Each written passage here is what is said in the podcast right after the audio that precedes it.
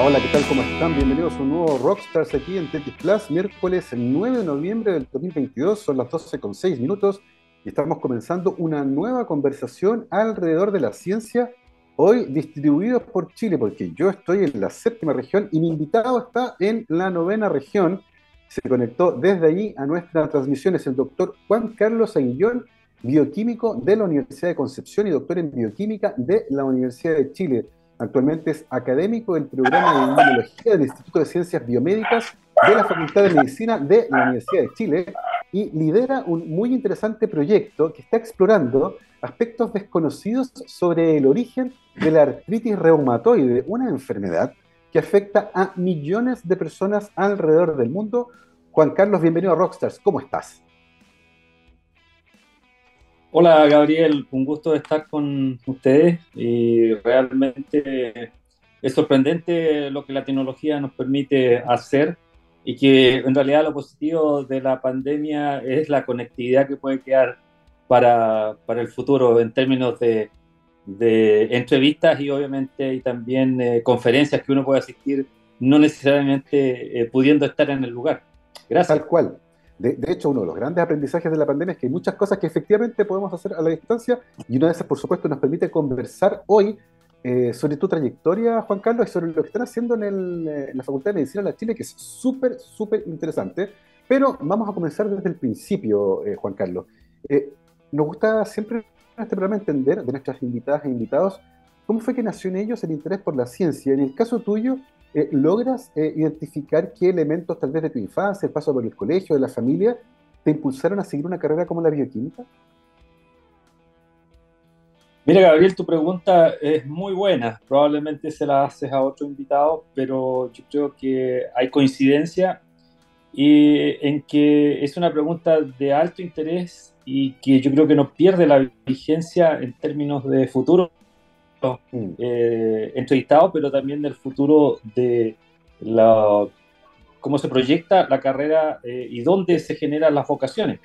Eh, en el caso mío fue tempranamente. Yo creo que eh, influyeron, yo creo, tengo clarísimo, dos profesoras de la enseñanza básica que con esfuerzo realizaban en una escuela pública, yo estudié siempre en la educación pública, eh, en una escuela eh, organizaban experimentos y realmente para mí era fascinante poder eh, experimentar a esa edad. Estamos hablando cuarto año básico, quinto año básico, profesoras que realmente nunca se me han olvidado y tal vez nunca tuve la posibilidad de darle las gracias, de generar una vocación eh, y realmente yo creo que eh, eh, las vocaciones se adquieren tempranamente y tuve la oportunidad de, que se abrieran puertas posteriormente en, el liceo. También tuve otro profesor de, de, ciencias naturales que nos hacía leer, lo cual no era habitual para esa época. Y ahí uno se da cuenta de los grandes maestros que en realidad pueden estar presentes en la vida de uno desde temprana eh, tempranamente. O sea, los grandes maestros no, maestros no están necesariamente en las universidades ni en las grandes universidades, sino que repartidos en todas las escuelas a lo largo de todo el del, del, país. Eh, un profesor de ciencias naturales que nos hizo leer el libro Cazadores de Microbios, que es, un libro que es muy apasionante. Yo se lo recomiendo todavía a cualquiera de, las, de, los jóvenes, sobre todo, que está escrito en un lenguaje muy simple eh, y que en el fondo describe el, el el origen, de los, el origen de los microscopios y, cómo se logró tener acceso a otro mundo. Eh, yo creo que él eh, está ahí tempranamente, eh, pero en, basado en, en, el encauce que hacen profesores mm. comprometidos con la experimentación. Y con la experimentación no estoy hablando de grandes experimentos, simplemente, no sé, como por ejemplo, si el crecer una planta eh, significa que se reduce la cantidad de, tierra que tiene eh, y uno puede eh, idear cómo medir si disminuye la tierra y la medida que aumenta la planta. experimentos simples. Sí. Oye, es tremendamente interesante porque efectivamente muchas veces la estimulación temprana y exponerse de manera temprana a la ciencia, las preguntas interesantes, en este caso el libro de Paul de Cruyff, ¿cierto? Cazadores de microbios, que también cuenta desde el punto de vista histórico, ¿cierto?, cómo ocurrieron grandes descubrimientos científicos, estimula ciertamente la ganas de estudiar una carrera científica. Pero carreras científicas hay muchas. Está las licenciaturas en ciencias, por ejemplo, eh, la licenciatura en biología, que tal vez es algo que me suena más, más cercano en el colegio. Eh, en el caso tuyo, ¿por qué particularmente la bioquímica? ¿Cómo fue que llegaste a esa carrera en particular? Eh, yo creo que coinciden varios elementos que no se repiten necesariamente en el tiempo. por ejemplo, en, en desde la década, yo creo, del 50 del siglo pasado, cuesta hablar del siglo pasado para, los que hemos vivido. Cuando uno nació en el siglo pasado. Exactamente. Eh, se ve tan lejano, eh, para uno no. Eh, de, los, de la década del 50 más o menos, la bioquímica claramente era la carrera paradigmática en términos de, del, del liderazgo de la ciencia. Claramente con la el, avance de la biología molecular, yo creo, marcó todo el mundo en el siglo pasado. Eh, y obviamente, eh, yo creo que muchos de los que nos interesaba la ciencia queríamos estudiar bioquímica. O sea, mm. si no era bioquímica, no había lugar para otra cosa. Y por otro lado, eh, probablemente era una de las pocas carreras que tenía una sólida base en ciencias básicas. yo creo que en todas las facultades en que se dieron las primeras carreras de bioquímica, eh, había una fortaleza en términos de eh, varios años de química con, con los químicos, varios años de física con los físicos. Ahora, yo estudié en la Universidad de Concepción que se da esa particularidad y que incluso en la Chile no se da. Yo soy profesor de la Universidad de Chile y que lamentablemente no se da en que uno, por ejemplo, en la Universidad de Concepción aprendía eh, química con los químicos, física con los físicos, matemática con los matemáticos, como a mi juicio debe ser. O sea, para mí es imposible improvisar, enseñar en un área en la cual no, no eres especialista o no experimentas. Eh, para mí van de la mano la enseñanza con la experimentación. Eh, y eso yo creo que no va a cambiar. Entonces, en ese sentido, para mí era claro que era bioquímica y creo que, mm, mm, eh, salvo algunas asignaturas con las que tuve que luchar, como por ejemplo la anatomía, que la anatomía no allá, allá que no tenía nada que hacer en el, en el, en el currículum, pero tuve que eh, igualmente mm, eh, sacarla, fue, la, fue el ramo que saqué con peor nota. Y claramente me di cuenta que para mí lo mío eran las moléculas y las células y no, no los organismos completos. Así que que claro, porque me han preguntado por qué no estudié medicina y en realidad yo creo que no, no, no, no, mm. habría, podido, no habría podido, definitivamente. Eh, a diferencia de hoy día, que, que, probablemente bioquímica no es la única carrera que genera el perfil de los científicos. Eh, hoy día, por ejemplo, los ingenieros en biotecnología molecular de la Facultad de Ciencias de la Chile son realmente muy potentes. Yo he tenido varios alumnos y el resultado es una maravilla. Eh, no digo que los bioquímicos no sigan siendo buenos eh, eh, candidatos, pero hay más, hay bastante más competencia. Sí, claro. Y por otro lado, en el contexto país, probablemente los, los más grandes científicos de esa época, de la generación del, estoy hablando entre el, 80 más o menos cuando yo estudié, mm. Eran bioquímicos, eran gente ligada a la carrera de la bioquímica, Jorge Allende. Jorge Allende. Eh, exactamente. Germán Meyer. Exactamente, Germán Meyer, Jorge Allende, eh, entre otros eh, que, que, había. entonces, claramente, la influencia era, la influencia era, era potente, Sí, claro. Sí. Es tremendamente entretenido eso porque yo, yo, pensaba, yo también soy bioquímico y efectivamente yo estoy en la católica y física de los físicos, química de los químicos, matemática de los matemáticos, así fue. Y me salvé de anatomía porque el año que yo entré la habían sacado recién el año anterior, así que no me tocó pasar por anatomía, que ciertamente también era un ramo que muchos decían no tiene mucho que ver acá con la carrera, pero eh, lo interesante de eso es que mencionaste ya, tu interés era por las células y por las moléculas. Eh, bioquímica es una carrera bien amplia, puede ser eh, clínica, puede ser biología molecular, puede ser biología celular, pero en el caso tuyo había claramente un interés por las células y por las moléculas. ¿Qué aspectos en particular de esa biología celular y molecular que aparecían en la bioquímica te llamaron la atención inicialmente, Juan Carlos?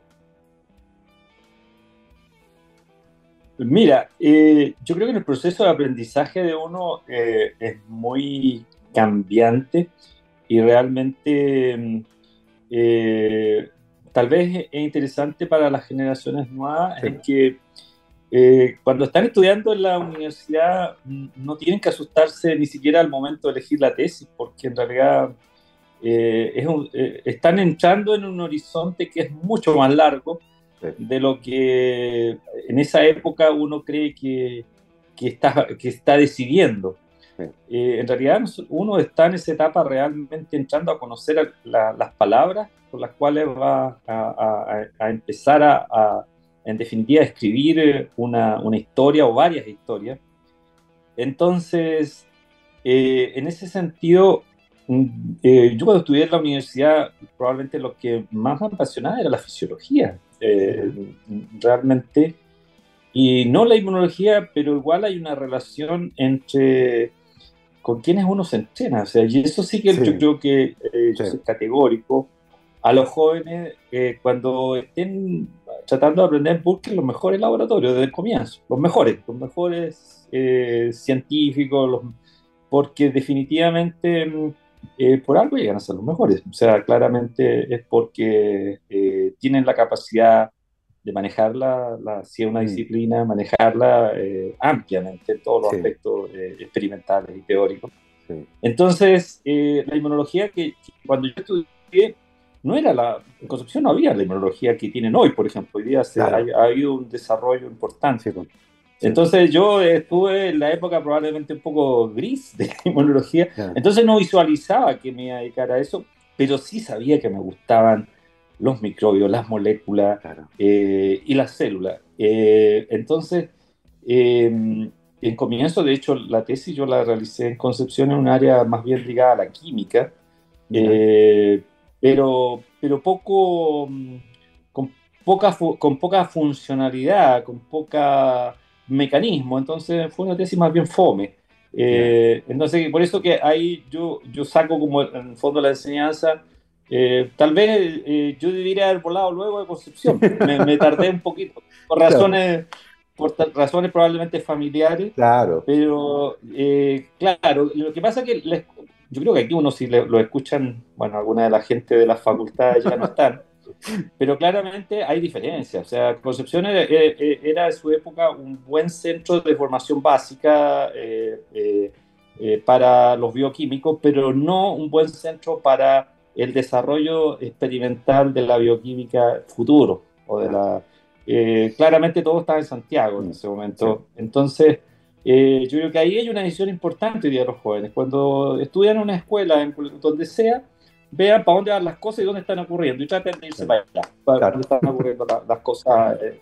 Entonces, y ahí yo tardé y, y probablemente perdí un año, pero en realidad un año en la vida de, uno no es nada, no es nada. Simplemente eh, perdiendo me refiero en haber tomado la opción de haber hecho una tesis que en realidad no, no significó, ni siquiera significó un paper.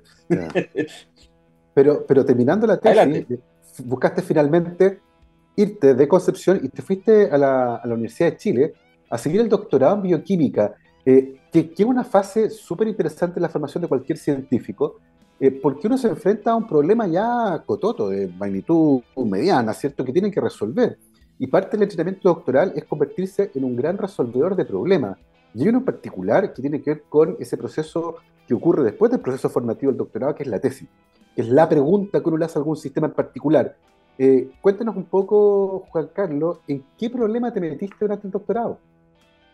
Sí, mira, eh, en general yo creo que uno, las decisiones eh, están eh, de alguna forma eh, calibradas también por quienes interactúa. Y yo creo que por eso es importante que la gente busque interactuar con, mm. líderes, con líderes tempranamente, porque son los que van a influir en definitiva en, decisiones personales de, formación.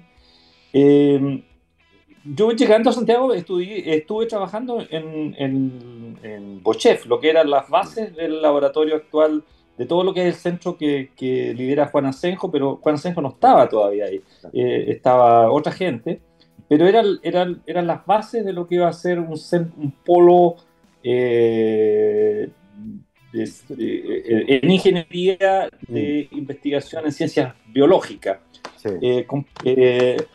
entonces ahí tuve un tiempo y de ahí tuve un año y de ahí me ingresé al, al doctorado en bioquímica de, de, la Chile. Y dentro del doctorado en bioquímica de Chile conocí a Arturo Ferreira. Arturo Ferreira es un inmunólogo eh, que ya está retirado, recién eh, retirado hace un par de años, eh, pero él venía volviendo de Nueva York. Él había estado por muchos años allá haciendo su posgrado y después se quedó contratado como profesor, estuvo trabajando como profesor en la Universidad de Nueva York.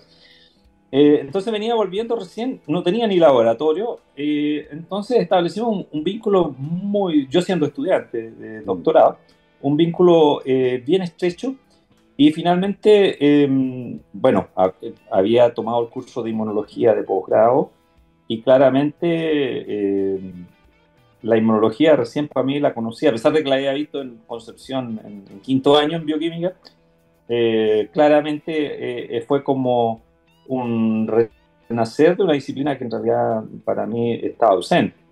y yo creo que ahí, en definitiva, tomé la decisión de empezar a trabajar en el área de la inmunología. Hice la tesis dirigida por Arturo y eh, mi tesis duró más o menos como más de lo, de lo, normal, o sea, bueno, para la fecha era normal que las tesis, estábamos hablando por ahí por la década del 90, las tesis en general de doctorado en, en esa época duraban entre 6 y 8 años, lo cual hoy día eh, es inadmisible. Eh, no, ni siquiera acreditarían en su programa si tiene una tesis de sobre 5 años.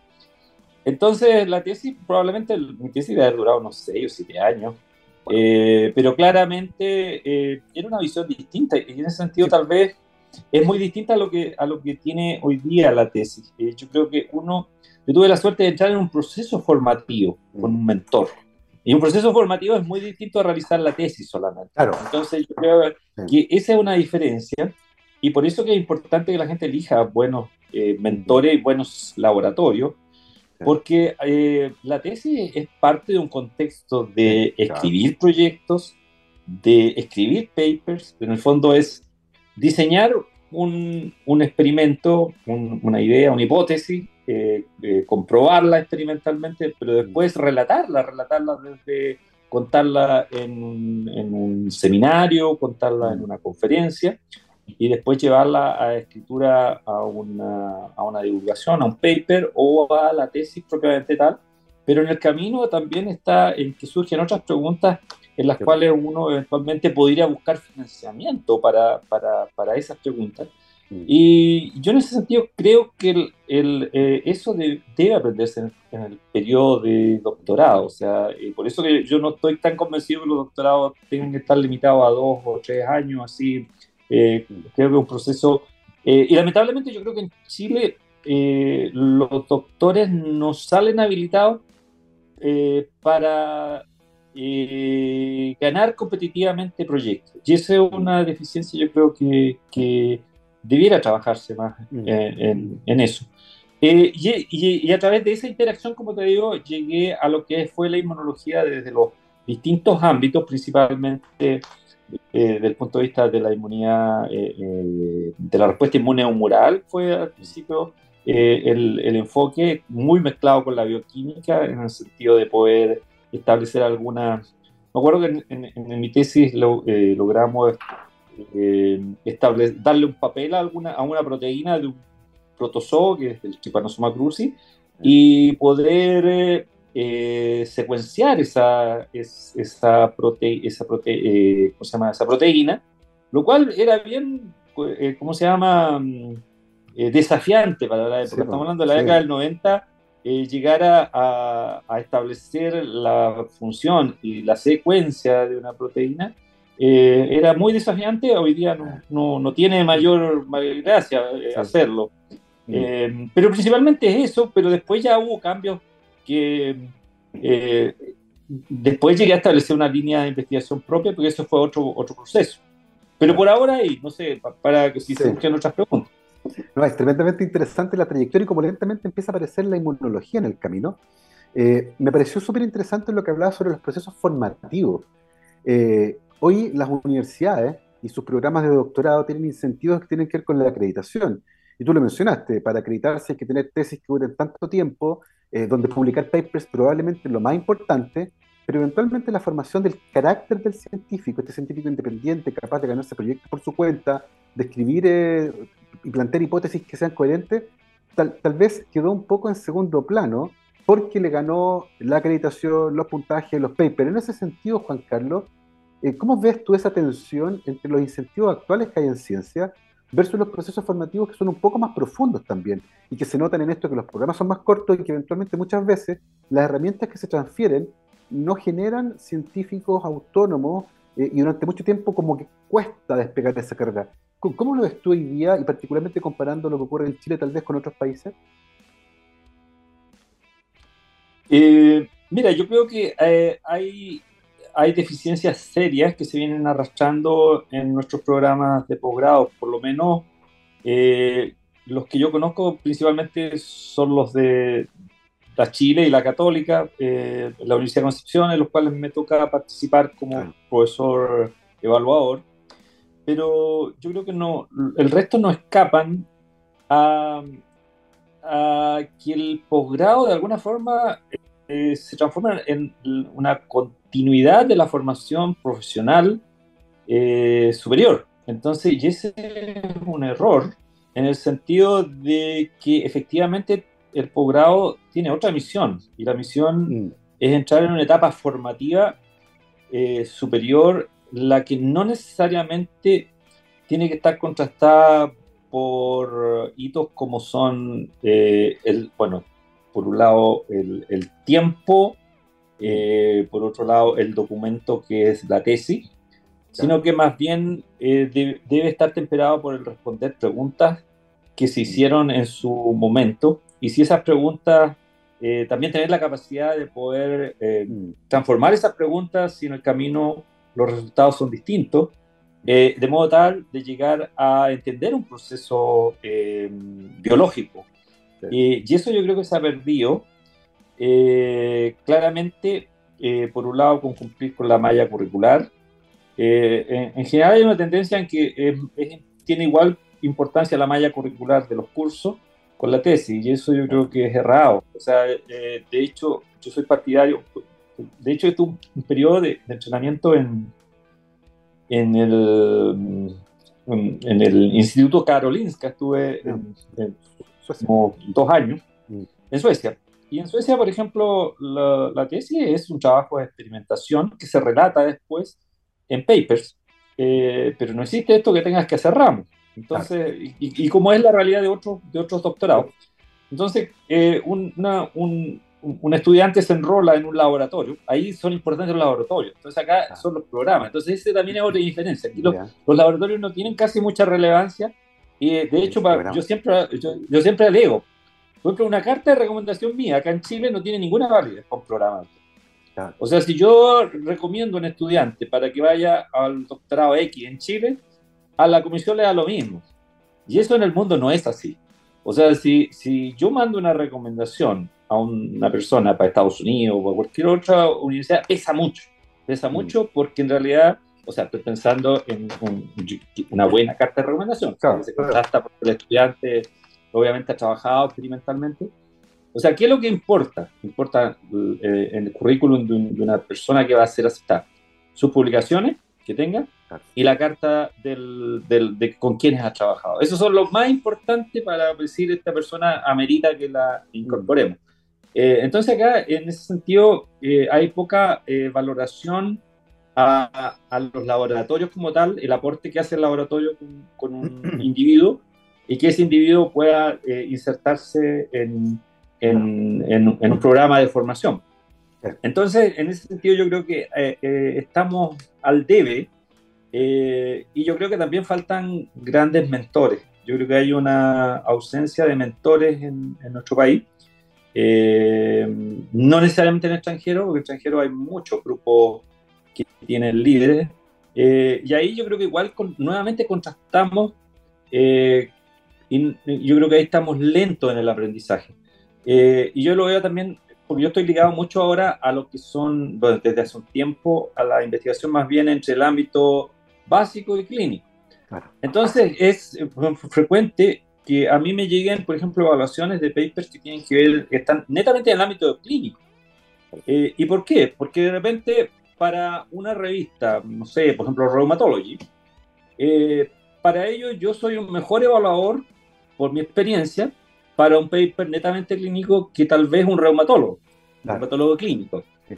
Pero acá no, o sea, por ejemplo, eh, acá prima el, eh, si alguien es un clínico, claramente tiene mayor idoneidad para evaluar un proyecto del área básico-clínica en, en, cualquiera de las áreas y no el científico. Entonces, eh, ahora en términos objetivos, eso en, en, el mundo desarrollado es distinto. O sea, eh, prima la, la, experiencia experimental sobre la experiencia teórica del sujeto. Entonces, en eso creo que tenemos mucho que aprender. Eh, y ahí yo creo que el área clínica está mucho al debe respecto a la área básica. Ha habido un mayor desarrollo del área básica en Chile histórico en relación a pensando en la investigación básico-clínica. Sí, claro. Eh, no sé si te, te contesto. Sí, Ahora, sí, sí, no, tal vez, complementando esto también, yo creo que se da el hecho de que, por ejemplo, eh, a veces los programas, eh, cuando yo estudié, por ejemplo, eh, tuve compañeros a, a, me recuerdo claramente, a Mario Chong y a Sergio Lavandero, éramos compañeros en el programa. Entonces, yo creo que más que las personas, influye cómo ha sido el programa eh, de posgrado en esa época. Y el programa probablemente era más flexible, o sea, tú tomabas los ramos que, que realmente considerabas necesario, la malla, la malla eh, obligatoria era muy chica, sí. eh, pero con un énfasis importante en la tesis. O sea, que tú elegieras claro. un laboratorio en donde pudieras hacer una tesis eh, potente y que puedas tener, hubieras tenido un mentor que te pudiera haber enseñado muchos ámbitos de la vida de la investigación.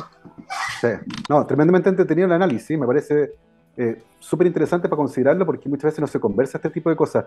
Eh, son las 12.33, vamos a aprovechar de hacer una pequeña pausa musical y a la vuelta de esta canción vamos a seguir conversando con nuestro invitado, el doctor Juan Carlos Aguillón, y vamos a conversar específicamente sobre artritis reumatoide. Es una enfermedad, como yo les decía al principio, tremendamente prevalente en el mundo y es muy interesante lo que están haciendo ahí en el Laboratorio de Inmunología del Instituto de Ciencias Biomédicas de la Facultad de Medicina de la Chile. Mi querido Gabriel, vamos a escuchar eh, música. Esto es Electric Light Orchestra Rocaria. Vamos y volvemos. 12 con 36, estamos de vuelta aquí en Rockstar de TX Plus. Recuerden que nos pueden seguir en todas las redes sociales donde nos encuentran como arroba TX Plus, TXSPLUS. Y hoy estamos conversando con el doctor Juan Carlos Aguillón, bioquímico de la Universidad de Concepción y doctor en bioquímica de la Universidad de Chile, actualmente académico del programa de inmunología del Instituto de Ciencias Biomédicas de la Facultad de Medicina de la Universidad de Chile. Juan Carlos, hablemos de artritis reumatoide. Para muchas personas, la artritis reumatoide es una enfermedad de los huesos, como que algo pasa con los huesos, no se entiende muy bien, se hinchan, duelen, pero la artritis reumatoide es una enfermedad autoinmune. Eh, hay un desbalance y una suerte de descontrol eh, por favor, Juan Carlos, explícanos eh, qué es la artritis reumatoide y por qué es tan interesante tratar de entenderla. Eh, bueno, mira, en el laboratorio nuestro hemos estado estudiando esta enfermedad desde el año 1999, o sea, llevamos muchos, varias décadas estudiando. Y en realidad eh, es una de las áreas bien apasionantes de investigación. Eh, bueno, pensando en la primera parte de la, de la, la entrevista, eh, porque igual participan muchas moléculas y muchas células, entonces es realmente eh, apasionante y obviamente es una enfermedad autoinmune, como indi indicas tú, para la cual, a pesar de el gran avance que ha habido, de, de hecho, dentro de las enfermedades autoinmunes, eh, enfermedades autoinmunes se refiere a que en el sistema inmune de los individuos que está eh, construido para controlar las agresiones, las agresiones ya sea exógenas por de patógenos o endógenas como el cáncer, eh, de alguna forma eh, por una desregulación y, y, y además por el, una carga genética de, de, los sujetos, de los individuos susceptibles, se gatillan procesos en el cual el sistema inmune empieza a reconocer como extraño, como agresor, mm, componentes propios. Eh, en este caso, eh, en, el, caso de la artritis, mayoritariamente proteínas que conforman el cartílago de las articulaciones. entonces, es una enfermedad en la cual converge un, un, sujeto susceptible genéticamente, por lo tanto eh, eh, hay una agregación familiar.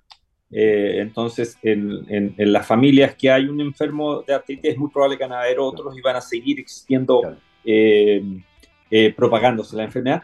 Y lo, más preocupante es que a pesar de haber habido una, gran avance en investigación en esta enfermedad a, los últimos probablemente 30 años, todavía no tiene cura. A pesar de que hay una, es una de las enfermedades que hay una, una cantidad de fármacos disponibles eh, grande eh, y algunos muy modernos, eh, lo cual significa obviamente que también ha habido un avance en controlar el daño que provoca esta enfermedad.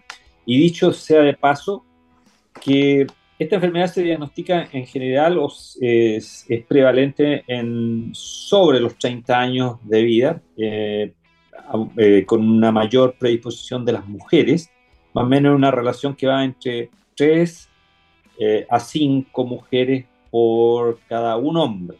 Es una frecuencia que se, se, repite en, muchas otras enfermedades autoinmunes. Hay hay un grupo de enfermedades autoinmunes, eh, son, son varias. Eh, nosotros hemos trabajado principalmente en esta.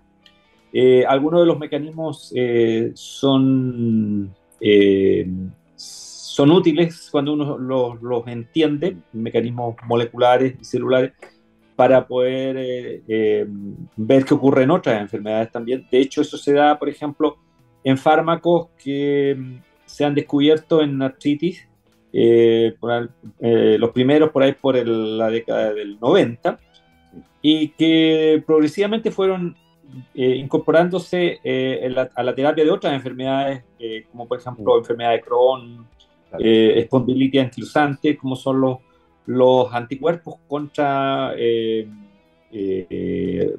moléculas que son reguladoras del sistema inmune, como son conocidas colectivamente como interleuquina o citoquina. Eh, exactamente, entonces bloqueadores de, estas interleuquinas para apagar un poco la respuesta mm. se empezaron a desarrollar eh, en la década de los 90 y se siguen desarrollando otros, muchos, muchos de ellos. Mm. Eh, originalmente descritos para la artritis reumatoide, demostraron ser útiles en otras enfermedades, en psoriasis. claro. entonces, por eso los mecanismos a veces son aplicables a otras enfermedades. Sí. esta enfermedad entonces es una enfermedad en que principalmente las células T, eh, que se llaman ayudadoras, linfocitos T ayudadores, eh, reconocen, eh, reconocen estructuras propias, principalmente de las articulaciones, y empiezan a comandar la destrucción en una etapa inicial de la enfermedad, más o menos durante los tres primeros años de diagnóstico, estamos hablando de que se da principalmente en la etapa adulta, se diagnostica esta enfermedad eh, y durante ese proceso, ese, ese periodo más o menos de los tres primeros años, se produce el mayor daño, eh, lo cual hizo que más o menos en, a partir del año 2000 se cambiara la estrategia. La estrategia antes era, de alguna forma, era piramidal para tratarlo. Se empezaba de las drogas más suaves, llamémosle, como como puede ser los, antiinflamatorios, eh, inicialmente, pero cuando se supo que el daño era eh, exagerado al comienzo, esto se invirtió, más o menos en el año 2000 se invirtió, y hoy día se trata de, iniciar el tratamiento con, con eh, drogas que sean bastante más agresivas, de modo tal de detener la progresión del daño en el cartílago y en una etapa ya eh, más avanzada eh, comienza la destrucción del hueso articular, eh, pudiendo llegar a, en algunos casos a tener que reemplazar la articulación, por ejemplo, la rodilla. Ahora, es, no es tan frecuente, sobre todo hoy día cuando existen más fármacos que pueden mm. eh, mantener, eh, disminuir la el proceso inflamatorio y evitar que se llegue a situaciones como ocurría varios años atrás. Y en ese sentido en Chile ha habido un avance muy importante eh, en incorporar al, a lo que al principio se llama auge y hoy día GES de drogas, que son bastante más modernas. Eh, dentro de las drogas pues, están las drogas convencionales, que podrían ser, por ejemplo, los, todo lo que son los antiinflamatorios no esteroidales, los corticoides, eh, y después están los inmunosupresores como, por ejemplo, el, metotrexato, que son drogas que se, siguen usando, pero, pero que en realidad hay otras drogas de mejor calidad, como son los anticuerpos eh, terapéuticos, que se conocen hoy día como biológicos. biológicos. Entonces, ahí jugó un papel muy importante la Corporación de Ayuda al eh, Pro Ayuda al Enfermo Reumático, que se llama VOLAR. Es una eh, agrupación de enfermos de artritis eh, en, en, que ellos durante décadas han trabajado activamente, han ido al Congreso a hacer presentaciones cuando no, no había incorporación de las drogas de mejor calidad al auge y posteriormente al GES y yo creo que el trabajo de ellos con la misma sociedad de reumatología fue súper importante para que en el GES tempranamente se empezaran a incorporar los anticuerpos monoclonales. Y hoy día en la canasta existe esa posibilidad, lo cual implica de que el avance, ese deterioro que ocurre en los primeros tres años, se puede ah, eh, retardar mucho, porque estas drogas son muy eficientes. Eh, entonces, obviamente, y la calidad de vida, porque en realidad una, un paciente que está con inflamación en sus articulaciones tiene dolor, tiene rigidez, eh, prácticamente es imposible realizar su, su vida eh, cotidiana. Entonces, eh, eso fue un avance muy, muy grande. Son estas de las cosas, que, estos avances que ocurren en Chile que no se conocen mucho, pero mm. que ocurren. Ahora no estoy diciendo que uno tenga que detener los avances, lo que pasa es que cuando uno logra algo, quiere más. Es natural que quiera más. Y yo creo que en ese sentido eh, eh, es bueno que, existan estos movimientos que piden más eh, y en todos los ámbitos de las cosas. Porque yo mm, creo que en la medida que se pida, se obtiene mejor bienestar para toda la, población.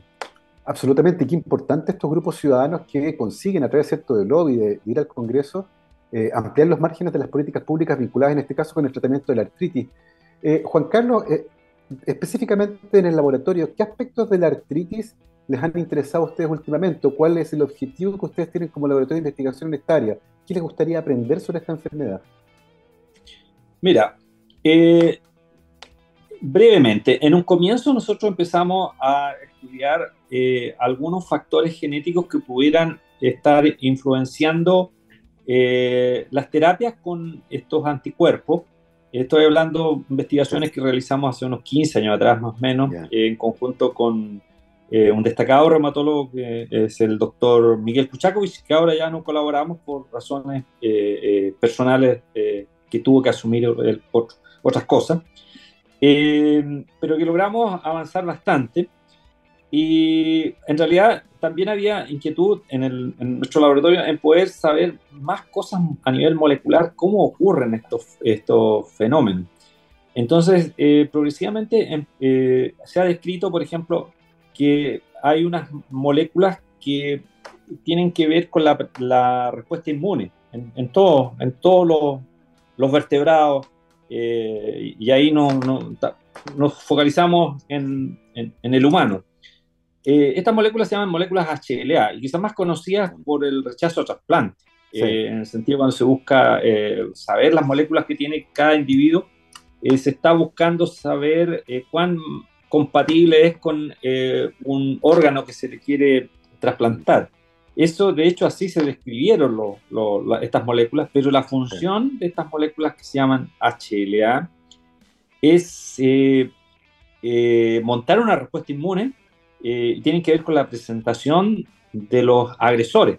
Pedacitos de los agresores los presentan estas moléculas en la superficie de las células eh, inmunes y, permiten montar entonces la respuesta sobre todo de las células T. Y en este caso, en, la artritis, las células que provocan la enfermedad son las células T ayudadoras.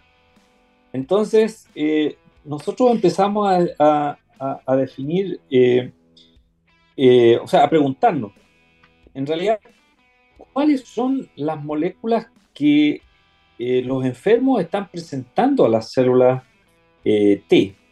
Y eso más o menos lo empezamos como 10 años. se entrenó gente en, la Universidad de Barcelona, que son en la parte proteómica, que son bastante buenos ahí. Y empezamos una colaboración ya hace un buen tiempo. Y en el caso de las células eh, T ayudadoras, eh, en realidad logramos describir ahora recientemente varias mm, moléculas que son reconocidas como eh, autoantígenos, que se, eh, se, les denomina, pero en el fondo son, son parte de proteínas que son propias pero que estos linfocitos que son autorreactivos erróneamente, que lo tienen circulando los pacientes, eh, inician el proceso autoinmune y lo mantienen y lo sostienen y lo, lo llevan a la cronicidad, porque en el fondo, dado que estas moléculas son parte de la estructura de las articulaciones, están presentes, entonces los linfocitos siguen estando activos en forma recurrente y la inflamación eh, no, no, tiene, eh, no tiene fin. Entonces, por eso que la, la, enfermedad no tiene tratamiento. Todo lo que se ha desarrollado hasta ahora es para disminuir la actividad de las células que están activándose diariamente. Entonces, un paciente que está tratado para artritis reumatoide o para otras enfermedades autoinmunes, está, en general está inmunosuprimido. Cuando se habla en general, por ejemplo, ahora es frecuente hablar de van a ser vacunados contra COVID los, los inmunosuprimidos. Hay, hay pacientes que están sufriendo esta enfermedad autoinmune están inmunosuprimidos porque están tratados regularmente con drogas que los mantienen con una respuesta inmune baja, pero esa respuesta inmune baja les permite mantener eh, calidad de vida. Entonces, eh, demostramos eso. Ahora eh, sabiendo qué moléculas son las que hay autorreactividad Hoy día también hay conocimiento, mm, mm, algún conocimiento generado por nosotros, pero eh, también mayoritariamente por otros investigadores a nivel global. Existe la posibilidad de, conociendo esa estructura, de uno poder manipular el sistema inmune, en el sentido de conociendo el blanco, es decir, el, el antígeno, uno puede eh, instruir al sistema inmune para que regule esa respuesta, es decir, restituya la, la normalidad o reconocer, eh, restituir lo que se llama tolerancia, o sea, el sistema inmune debiera eh, no reconocer lo propio. Entonces, esa propiedad uno la puede reinstruir. Eh, y más recientemente, eso lo demostramos para las células ayudadoras. Lo que estamos involucrados ahora tenemos una apuesta en que, si bien la artritis es, es, en todos los libros, en todos los papers, sale que es una enfermedad mediada por células ayudadoras, eh, en un proyecto que estamos empezando recién, nosotros estábamos apostando que igual hay un componente de células eh, T citotóxicas, que son células eh, que matan. Las ayudadoras ayudan a montar respuestas, las células T citotóxicas matan a las células cuando están trabajando mal. Por ejemplo, si están infectadas con un virus, las matan. Entonces, lo que queremos demostrar ahora es que efectivamente también hay un componente de muerte de células en la articulación en, concomitancia con las células CD4 que mm, ayudan a levantar o a exacerbar la inflamación. Ahora es toda una apuesta eh, súper agresiva porque en realidad eh, hay enfermedades autoinmunes que se sabe que son con CD8 como son la diabetes tipo 1, pero ah. artritis y entre otras es primera vez que estamos tratando de, demostrar eso y, y, y, si lo logramos demostrar es probable que se pueda extender para otras enfermedades que también son mediadas por células CD4 eh, históricamente. Eh, yo creo que esos son los proyectos que estamos hoy día eh, tratando de, abordar en colaboración con la Universidad Autónoma de, de Barcelona y también con el UCL de, de Londres. Entonces, yo no sé si tienes más preguntas más específicas, porque en realidad igual es difícil sí para cuando queremos hablar para público general, eh, no apasionarse y meterse a las moléculas. no, está tremendamente entretenido. Eh, se nota que es algo bien complejo. Tú mencionaste los componentes genéticos y también los ambientales. Y en ese sentido, Juan Carlos, y brevemente, ¿se sabe, por ejemplo, cuáles son esos detonantes ambientales? ¿Qué concepto background genético pueden generar la enfermedad? Conocemos, por ejemplo, eh, ¿cuáles son aquellos o todavía no logramos caracterizarlos bien? Mira, eh, se ha trabajado mucho en esto. En la enfermedad autoinmune en general se, hay como un consenso de que por lo menos el 40% eh, de, de, la causa de la enfermedad tiene que ver con genes, eh, porque hay una agregación entre las familias. Y de esos genes se, conocen varios, pero la mayoría están en el, lo, que, lo, eh, lo, que se llama el complejo principal de histocompatibilidad, MHC del inglés. Y en el humano se llama HLA. O sea, cuando yo decía moléculas HLA, significa que hay un pedazo del genoma que son como 3,84 eh, megabases. Megabase. Eh, eh, es un pedazo relativamente no tan grande, mm. pero que hay una cantidad de genes codificados ahí ah. que tiene, y muchos de ellos tienen que ver con la respuesta inmune, con el control de la respuesta inmune. Y las enfermedades autoinmunes están muy, muy asociadas con, con, con, esas, con esa región. Y coincide que ahí están las moléculas que presentan la respuesta inmune. Entonces, nosotros estamos tratando de, de, interpretar esto desde un punto de vista más funcional. Eh, y de hecho, eh, estamos elaborando un, un, proyecto en el cual estamos haciendo una apuesta bien agresiva. Eh, el sistema inmune evoluciona, los agresores también evolucionan. Las enfermedades cambian en la humanidad, es obvio. Eh, hoy día, por ejemplo, la autoinmunidad es un proceso que está en franco aumento y eh, antiguamente no existía, no existía prácticamente la autoinmunidad, pero sí, sí existían las, mucho las enfermedades infecciosas, sobre todo de, de, de mecanismos intracelulares. Entonces, eh, la apuesta que queremos hacer es, en realidad, de qué forma las moléculas HLA han cambiado en el tiempo. O sea, por ejemplo, con los genetistas de la Universidad de Chile, de la Facultad de Medicina, eventualmente tenemos podemos tener acceso a, a, DNA de momias. Estamos hablando de 500 años atrás. Entonces, lo que queremos es saber cuál es la estructura de los MHC antiguos respecto a lo de hoy día y si en realidad se ha moldeado eh, en relación, eh, y es, lógico esperar, en relación a los agresores que han habido 1500 años atrás, en relación a que hoy día la ausencia de agresores prácticamente derivados de los antibióticos, hoy día prácticamente hay pocos agresores y los virus eh, probablemente, eh, no digo que tengan la vida, con, eh, la vida contada el tiempo, pero, pero se están desarrollando antivirales y en algún momento igual se les va a controlar, o sea, controlar entre comillas, porque igual va evolucionando. O sea, todo esto es, es, es dinámico, el sistema inmune es dinámico, los, los agresores igual son dinámicos. Entonces, entonces queremos saber si realmente eh, eso ha tenido un impacto importante en el, sentido de que, si bien la artritis es antigua, eh, no sé, por ejemplo, Rembrandt tenía artritis, se ha descrito, eh, pero probablemente mil años atrás la artritis probablemente existió con una prevalencia muy baja de lo que es hoy. Entonces la pregunta es, ¿qué papel han tenido los MHC frente al impacto de la ausencia de agresores y ha tenido que entretenerse el sistema inmune en general de lo que es la autoinmunidad?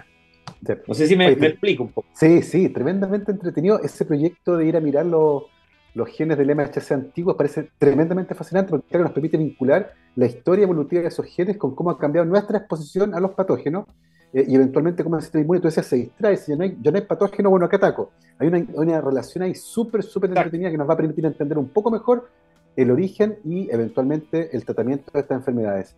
Son las 12.59, estamos llegando al final de la conversación. Estuvo tremendamente entretenido y le queremos agradecer a nuestro invitado de hoy, el doctor Juan Carlos Aguillón, bioquímico de la Universidad de Concepción, doctor en bioquímica de la Chile, actualmente académico del programa de inmunología del Instituto de Ciencias Biomédicas de la Facultad de Medicina de la Universidad de Chile. Juan Carlos, muchas gracias por habernos acompañado hoy. Gracias a ustedes. Es muy entretenido tú como conductor. Muchísimas gracias, Juan Carlos. Nosotros nos vamos, como siempre, con efeméride porque un 9 de noviembre de 1970 se publicó el primer y único disco de estudio del grupo Derek and the Dominos, que tal vez no les suena, pero quien estaba trabajando ahí, uno de los grandes que había ahí, era Eric Clapton, un tremendo álbum, probablemente uno de sus mejores trabajos, y de ese álbum vamos a escuchar una de sus canciones más conocidas, Bell Bottom Blues. Los dejo con esa, que estén muy bien, cuídense. Chao, chao.